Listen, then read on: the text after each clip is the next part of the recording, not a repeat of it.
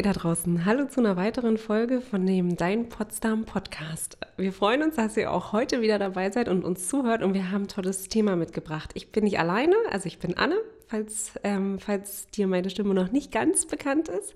Ich bin hier mit Nadine. Hallo Nadine. Hallo. Und wir reden heute über... Wir reden über das Thema Aussichtspunkte in Potsdam. Aussichtspunkte, okay.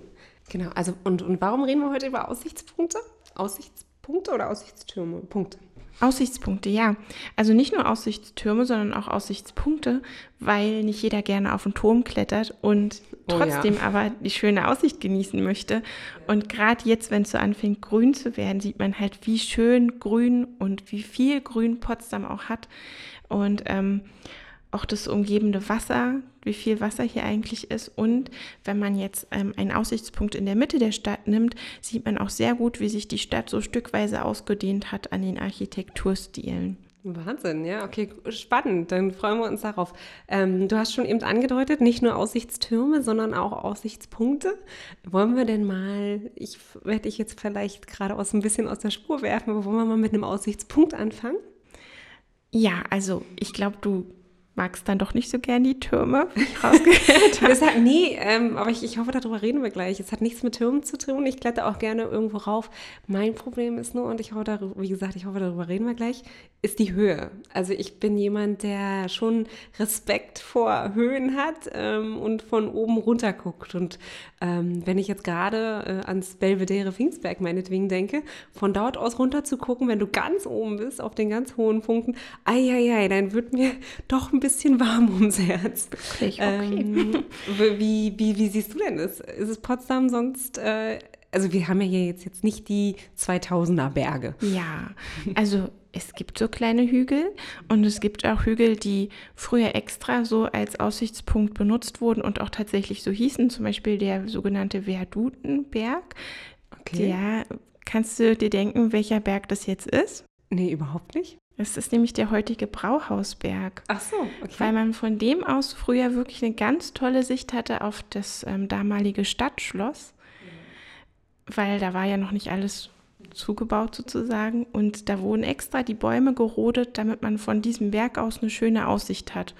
Und jetzt, heute immer noch, gibt es auch ähm, eine Aussicht, die heißt Kaiser Wilhelm Blick. Mhm. Da ist in der Mitte so ein Finkling und eine Gedenktafel. Und ich finde das auch der schönste Platz, wo man Sonnenuntergänge beobachten kann über Potsdam. Und ist auch noch auf dem Brauhausberg, oder? Immer noch auf dem Brauhausberg, mhm. genau. Oh, spannend, spannend. Und von da aus siehst du den wunderschönsten Sonnenuntergang? Man sieht den Sonnenuntergang hinter dem neuen Palais sozusagen. Davor ist der, davor ist der Templiner See. Ja. Und du siehst noch die Spitzen der Türme der Stadt. Und das ist so eine Art Skyline, die so schwarz vor dem Rot der untergehenden Sonne sich hervorhebt. Spannend, spannend. Nur mal so für alle, die, die Nadine jetzt gerade nicht sehen konnten. Ich bin ja, glaube ich, die Einzige, die sie gerade sehen konnte. Sie hat gerade mit ihren Händen genau die Skyline aufgezeichnet. Das war gerade sehr, sehr schön zu beobachten. okay, ähm, was hast du uns noch mitgebracht? Also wenn wir bei den Aussichtspunkten bleiben wollen, wo man nicht extra auf einen Turm klettern muss und die vielleicht ein bisschen freundlicher sind äh, für höhenängstliche Menschen, auf jeden Fall der Ruinenberg das ist ja irgendwie eine Besonderheit. Mein Kind fragt mich auch immer, warum der König sich da Ruinen hingebaut hat. Ja. Also dieser Berg diente eigentlich der Bewässerungsanlage im Park Sanssouci. Die hat aber zu Zeiten Friedrich des Großen nie funktioniert und so waren dort halt einfach nur diese Ruinen, also so eine Art Tempelbau und ähm, eine Art, äh, eine Wand, die aussah wie von einem Amphitheater. Ja. Und später kam dann noch ein Turm hinzu und von diesem Tempel aus, wenn man sich da reinstellt, hat man eine super Aussicht auf Schloss Sanssouci, den Ehrenhof und diesen Rossbrunnen davor. Und dahinter sieht man dann aber auch sogar noch den Turm von Hermannswerda und kann noch weiterschauen. Also wow. finde ich immer sehr schön okay. und ist auch ein bisschen unterschätzt, glaube ich. Glaube ich auch. Und ähm, das sieht man nur bei gutem Wetter oder auch bei weniger Also ich Aussicht? würde sagen, man sollte da in den Morgenstunden vielleicht mal schauen, weil dann die Sonne sehr schön in die Richtung scheint äh, und man selbst ist noch im Schatten und wird nicht geblendet. Ah ja, okay. Mhm. Spannend. Okay, schön. Schöner Tipp. Dankeschön. Wir können übrigens noch weitermachen bei den Aussichtspunkten. es gibt noch einen ganz, ganz schönen, der sogar für mich vor einem Jahr ungefähr noch ein Geheimtipp war. Und zwar das sogenannte Mühlenberg Belvedere. Okay. Ähm, das ist beim Winzerberg, da führt eine Treppe hoch. Man muss aber nicht die Treppe nehmen, denn wenn man jetzt zum Beispiel mit dem Kinderwagen unterwegs ist oder vielleicht auch mit dem Rollstuhl, dann kommt man ja dort gar nicht hoch. Man kann auch hinten rumgehen, die Gregor-Mendel-Straße hoch sozusagen. Okay. Und dort ist äh, ein Haus, das heißt Löwenvilla, ist sehr prächtig und mächtig. Und da führt so ein kleiner Weg hoch. Und ganz versteckt hinter einem Tor befindet sich eine Wiese mit einer Bank. Und da kann man wirklich aus, die Aussicht über die ganze Stadt nochmal genießen. Oh, schön, schön. Aussichtstürme? Sind wir schon bei Aussichtstürmen oder sind wir noch bei Punkten? Hast du noch einen? Also ich würde jetzt erstmal, genau, also meine Lieblingsorte sind ja wirklich die Türme. Ich mag das total. Okay. ähm, Dabei hast du mich wirklich gerade total schon abgeholt mit den Punkten, ganz ehrlich. Da dachte ich so, ja, das, das kann ich mir vorstellen. Da braucht, da wird mir nicht warm ums Herz. Na, dann fange ich mal gleich mit dem Turm an, der vielleicht äh, am schlimmsten für dich wäre. Das ist nämlich bei der Heiliggeist-Residenz.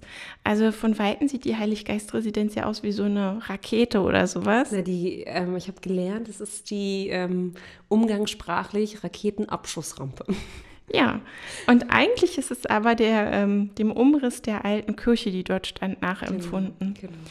Und auf dieses Metallgerüst kann man rauf und das wurde auch extra so konzipiert, dass das eine Aussichtsplattform ist. Okay. Und ich habe auch gelesen, dass das wirklich das höchste Gebäude der Stadt sein soll mit 84 Metern. Aha, also höher als die Nikolaikirche.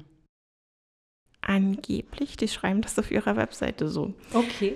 Na, wahrscheinlich mit der Antenne, die da oben drauf ist, ist es dann das höchste. Ja, ja. Aber Genau. wir werden das nochmal prüfen.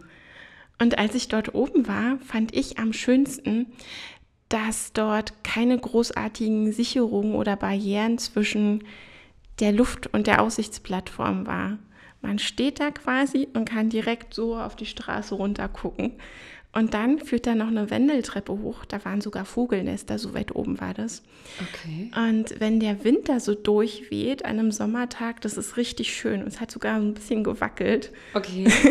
Das heißt, da pumpt das Adrenalin ein bisschen, oder? Ja, irgendwie schon. Also aber nicht zu doll. Nicht so doll, dass man wirklich Angst hat. Okay. Was sieht man denn von da oben alles? Da siehst du bestimmt viel. Wasser, Also dadurch, Oder? dass das wirklich der höchste Punkt ist, ist ja nichts, ähm, was dem Auge im Weg steht. Okay.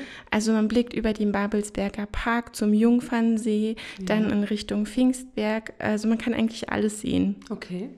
Und gerade auch wie grün und wasserreich Potsdam ist.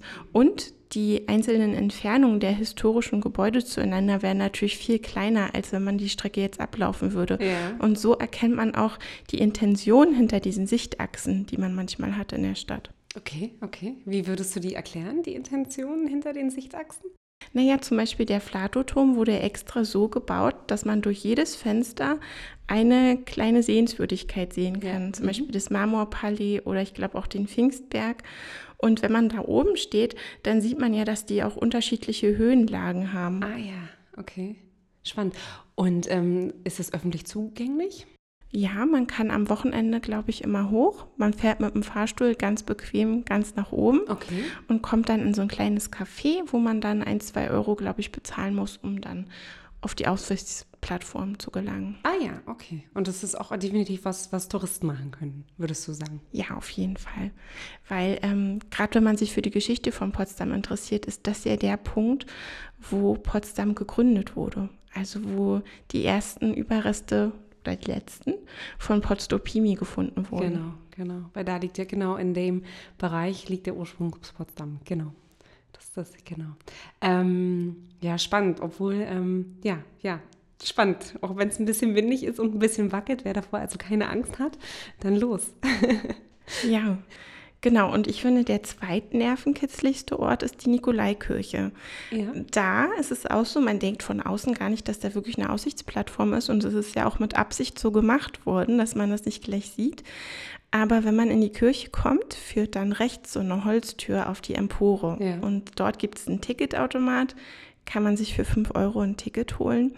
Und dann eine kleine, schmale Wendeltreppe, die gefühlt unendlich hoch geht ja. Hochlaufen und dann ist man auch in luftiger Höhe. Und ich finde, dort ist das Schöne, man ist mitten in der Stadt, aber nicht zu hoch um nicht ganz weit weg zu sein. Und man hat diese Engel, die irgendwie auf der gleichen Höhe stehen und mit einem zusammen über Potsdam schauen. Absolut, absolut. Ich fahre ja, ich komme ja jeden Tag nach Potsdam rein und ich sehe immer gefühlt, wie diese kleinen Ameisen äh, dort oben um die, die äh, um den Dom um, die, die, Kuppel, Kuppel, um die Kuppel, genau, Entschuldigung, um die Kuppel äh, herumlaufen und ich denke mal, wow, das ist hoch. und ich weiß, für all die, ähm, die uns letztes Jahr vielleicht schon begleitet haben mit unseren Selfie-Points in der Stadt, wir hatten einen versteckten Selfie-Point in 2018, genau dort oben auf dieser Platz, ähm, Aussichtsplattform. Ganz, ganz spannende Sache und äh, ich weiß gar nicht so richtig, ob der von vielen entdeckt worden ist. Mhm. Für die, die ihn entdeckt haben und die uns jetzt zuhören, Yay, wir sind stolz auf euch. ja. Genau. Genau. Hast du, ähm, was, was würdest du noch sagen? Hast du noch ähm, einen Aussichtspunkt mitgebracht? Also an Aussichtstürmen gibt es noch mehr. Ich hatte ja schon erwähnt, den Flato-Turm. Da ja. muss ich aber gestehen, war ich selbst noch nicht drin. Okay. Muss ich unbedingt noch machen. Das dann, heißt, wir gehen da mal hoch, nimmst mich mal mit, wir halten uns quasi gegenseitig die Hand und dann machen wir eine Folge über den Podcast dazu. Ja, also ich würde auf jeden Fall da reingehen. Vor allen Dingen, weil der ja innen drin auch bewohnt und soll von innen auch sehr schön aussehen, nicht nur von oben. Genau, aber ähm, ein Turm, wo ich schon öfter war und der auch so eine Art Geheimtipp ist, ist der normannische Turm auf dem Ruinenberg. Ähm, der hat auch nur zu besonderen Tagen geöffnet. Ich glaube, als nächstes am 30. Mai wieder. Mhm. Und dann bei kostenlosen Eintritt ähm, am UNESCO-Welterbetag am 2.6. Genau, und der wurde von dem Italienliebhaberkönig gebaut, von Friedrich Wilhelm IV. Ja. Und Unser Romantiker auf dem Thron. Genau, und der wollte halt so eine kleine Art märchenhaften Mittelalterturm dort haben, wo man auch mal einen Tee trinken kann. Und hat ah. sich da eine ah. Teestube eingerichtet, genau. Und ähm, dadurch, dass man da so selten hochkommt, also ich bin da vielleicht einmal, zweimal im Jahr gewesen, sieht man irgendwie, finde ich, von diesem Turm besonders, wie schnell Potsdam im Norden wächst. Also wenn man im Frühling oben war und im Herbst wieder, dann ist wieder ein ganz anderes Bild zwischen Pfingstberg und Normannturm. Okay, ja, das glaube ich, das glaube ich. Ich bin ja auch immer großer Fan tatsächlich vom Winter auch in Potsdam, äh, weil ich finde nochmal, die du auch schon angesprochen hast, die ganzen Sichtachsen, dass du die im Winter halt auch nochmal ganz anders wahrnehmen kannst. Das ist so ein bisschen ähnlich mit dem, was du gerade sagst. Was mir auch übrigens gerade einfällt, ist für all die, die uns auch vor allen Dingen auf Instagram folgen. Ähm, wir haben ganz viele Bilder, äh, wo man Potsdam von Potsdam von oben im Prinzip sieht, oder? Was würdest du von, ja. können wir von oben sagen oder würdest von du anders oben, beschreiben? Ja, doch, ich würde auch sagen. Und ähm, diese Sicht, die ja durch, dürfen wir das verraten? Was denn? Äh, dass die ja eigentlich gar nicht mit einer Drohne entstehen, sondern mit so einem speziellen Stativ. Natürlich. Ähm, ja, diese Sicht kann halt nicht jeder einnehmen. Ne? Und genau. das ist das Besondere. Man kennt das gar nicht aus diesem Blickwinkel. Genau, genau. Und ähm, natürlich klettern wir auch, oder unsere Fotografen, Nadine inklusive, ähm, und André äh, klettern natürlich auch auf den ein, ein oder anderen Turm hinauf. Äh, aber wir nehmen auch viel mit äh, einem relativ großen Stativ auf. Mhm. genau, also wer den Kanal noch nicht kennt, äh, das ist Dein Potsdam auf Instagram vor allem. Und ihr findet uns natürlich auch auf Facebook und auf Twitter unter dem gleichen Händel. Haben wir denn noch ein Aussichtsturm. Wir haben doch bestimmt noch das Belvedere auf dem Pfingstberg, oder? Also Belvedere, es gibt ja viele. Ja, das stimmt. Also zum einen das auf dem Pfingstberg, genau. Da habe ich jetzt auch erst nachgelesen, dass es wirklich eine fast eins zu eins Kopie von einer mittelalterlichen Renaissance-Villa in Italien ist. Ja, genau. Die auch wieder ähm, Friedrich Wilhelm IV. mitgenommen hat. Und gerade die Treppen sind wirklich genauso wie dort. Mhm. Ähm, ja. Dafür da spiegelt sich diese Italiensehnsucht äh, der preußischen Könige absolut wieder. Ne? Vor allen Dingen auch bei dem Belvedere auf dem Pfingstberg. Für all die, ähm, die es noch nicht wissen, in diesem Jahr ist auch das Thema Italien in Potsdam und es gibt ganz viele Veranstaltungen rund um das Thema Italien in Potsdam. Auch dazu haben wir eine Webseite, überraschenderweise italien-in-potsdam.de. Nur so viel Information am Rande, aber ich wollte dich nicht ablenken. Entschuldige bitte. Ja, kein Problem. Also die Aussicht ist fantastisch und auch da wieder sieht man das Wasser und das Grün und alles. Aber was ich am Belvedere ähm, auf dem Pfingstberg besonders finde, ist die Geschichte. Nicht nur die erste Geschichte, als es erbaut wurde, sondern auch die zweite Geschichte danach. Okay. Ja. Ähm, Im Krieg wurde es ja zerstört und letztendlich ähm, als die sowjetische Besatzung dort einzog, noch mehr, ähm, war es eigentlich dem Verfall preisgegeben und es wurde dann sogar abgesperrt, als die Mauer gebaut wurde, damit man nicht über die Grenze schauen konnte. Und dann hat sich aber eine Gruppe junger Leute noch kurz vor der Wende gefunden und es wieder aus dem Dornröschenschlaf erweckt. Und diese Gruppe existiert halt immer noch. Die sind jetzt natürlich viel älter, aber die können immer noch mit der gleichen Begeisterung darüber erzählen und man kann auch die Geschichte dann im Schloss selbst nochmal nachvollziehen. Genau, genau. Und meines Wissens nach führen die ja auch nach wie vor noch durch das Belvedere im Pfingstberg. Und ich bin immer wieder begeistert über das ganze Thema, wie viel man doch schafft, wenn man freiwillig zusammen auch an eine Sache glaubt. Und mit welcher Leidenschaft ähm, die Parkanlage dort aufgeräumt wird, auch nach wie vor noch, ne? Oder der Weihnachtsmarkt organisiert wird.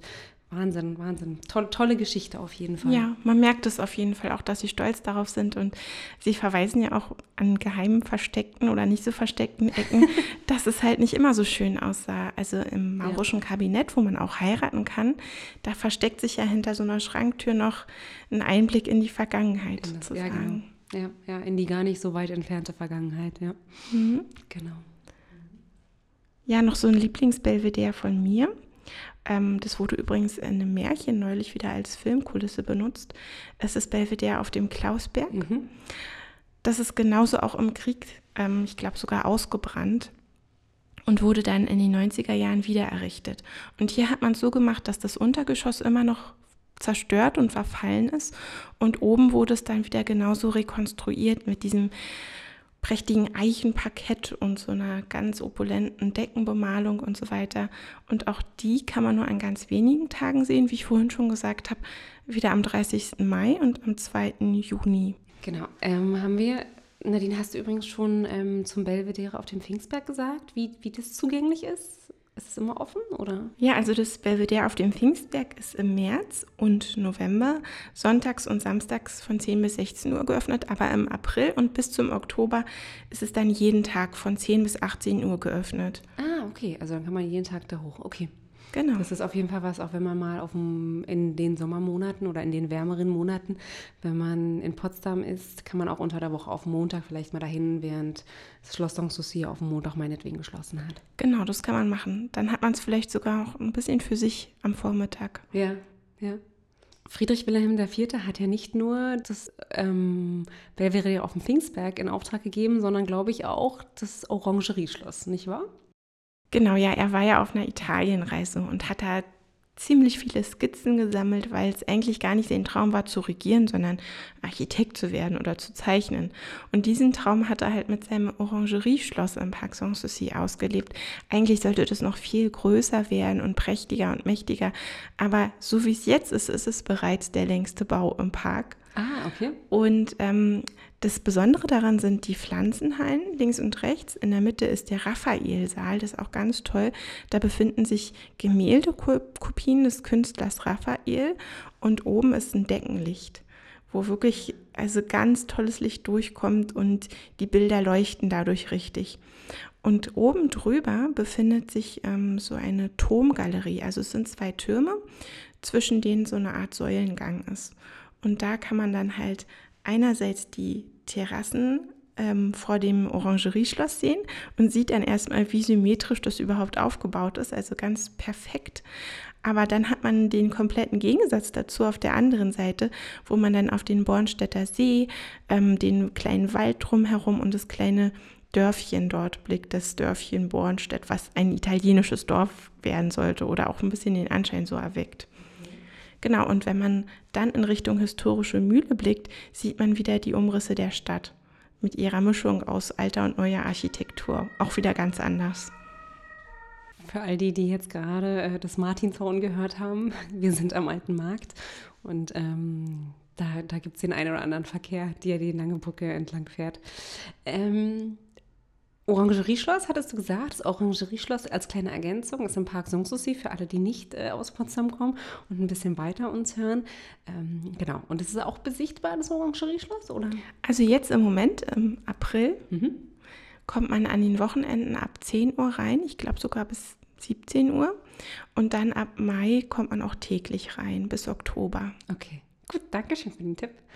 Ja, danke Nadine. Da hast du uns, glaube ich, echt einen großen Rundumschlag hier heute geboten mit ganz vielen verschiedenen Aussichtspunkten und Türmen für all die, äh, die am 2.6. zum Welterbetag oder zur Welterbetagfeier in Potsdam sind. Es gibt den kleinen besonderen Hinweis, dass der Normannenturm und das Belvedere auf dem Klausberg an den beiden Tagen auch offen ist und da kann man hin, da kann man äh, sich die, selber einen Blick von dem Aussichtsturm oder von der Aussichtsplattform Plattform machen und gucken, wie weit man wirklich sehen kann. Äh, wir hoffen, dass das Wetter schön ist. ähm, und wir würden uns freuen, wenn der ein oder andere vorbeikommt. Ansonsten sagen wir an der Stelle vielen Dank, dass ihr uns heute zugehört habt. Ähm, wir freuen uns schon auf die nächste Folge. Und bis dahin wünschen wir euch eine schöne Woche. Danke. Tschüss. Tschüss.